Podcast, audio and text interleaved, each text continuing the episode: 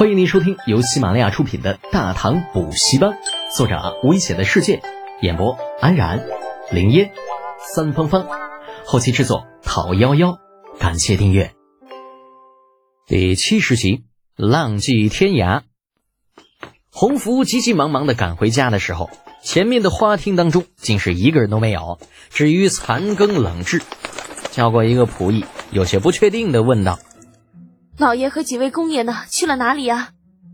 呃，夫人，老爷和几位公爷，呃，在呃在。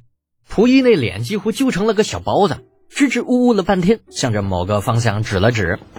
看那仆役指的方向，洪福松了口气，叫上从宫里带出来的两位太医，直奔后宅某处院落。七拐八绕之下，越接近那处院落，人就渐渐多了起来。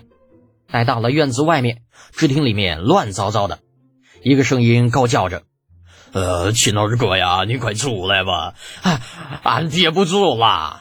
哎呀，等等，呃，再等等，呃，老夫老夫还没完。哎呀，二哥，我的二哥呀，你先忍忍不行吗？俺老城要炸了。呃，毛公，毛公啊，你都已经进去那么长时间了，你快点出来，老夫忍不住了。”哎，姚师兄啊，我李记若是下次再来你家吃饭，那活该我被给辣死啊！你你再等一下。洪福那一颗心直接沉到了谷底，啊，回来的时候还在想着自家那小王八蛋是不是言过其实了。这现在看来，那小子分明就是巧言辞令，避重就轻，根本就没有说实话呀。但穿过墙角，来到院落的入口。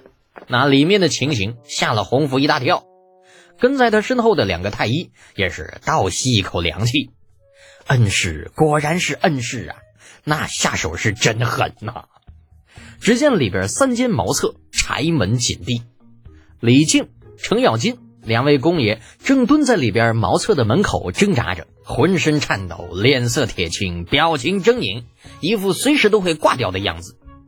洪福很快反应过来，迅速冲进院子，来到李靖的身边，对两个还在发呆的太医叫道：“快，太医，快点儿！”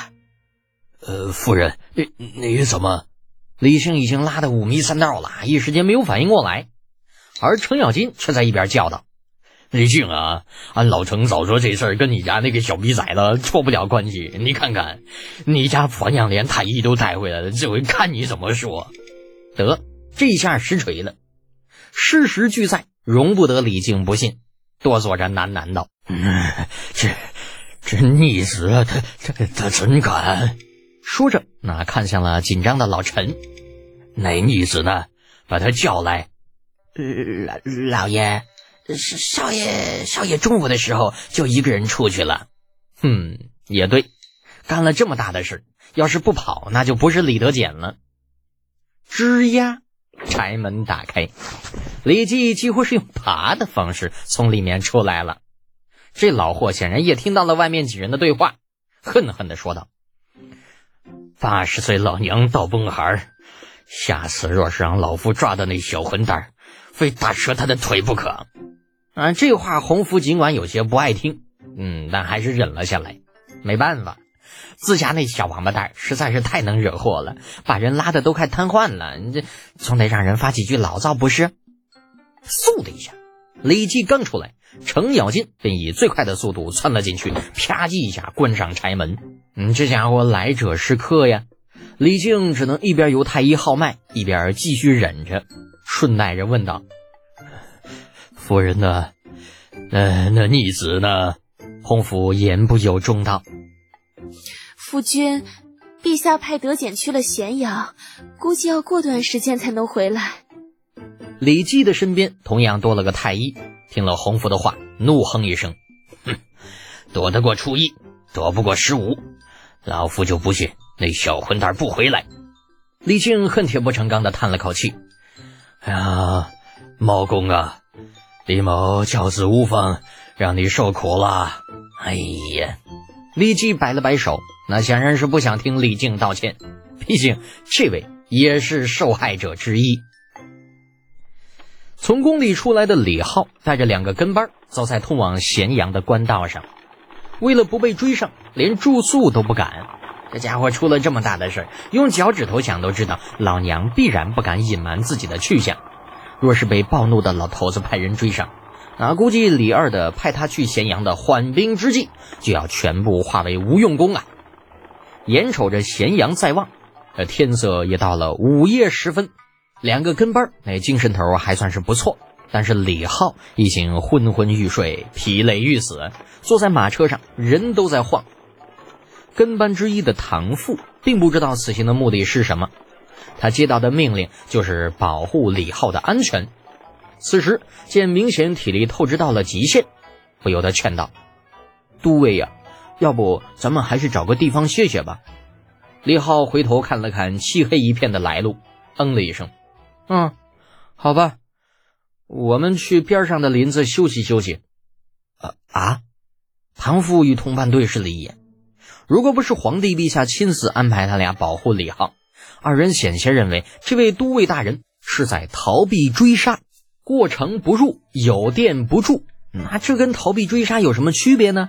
啊，事实上，李浩现在这情况跟逃避追杀也没有太大区别。而顺着一条小路下了官道，又走了大概有个四五里，三人一头扎进了一片树林。李浩也终于得到了喘息之机，从马上下来。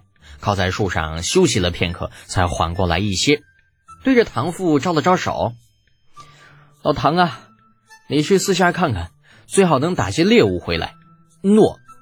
初冬的荆棘地区并不怎么冷啊，夜晚又是野兔、狐狸出来觅食的最好时刻，故而唐父并未质疑李浩，背上弓箭就闪身进了黑暗深处。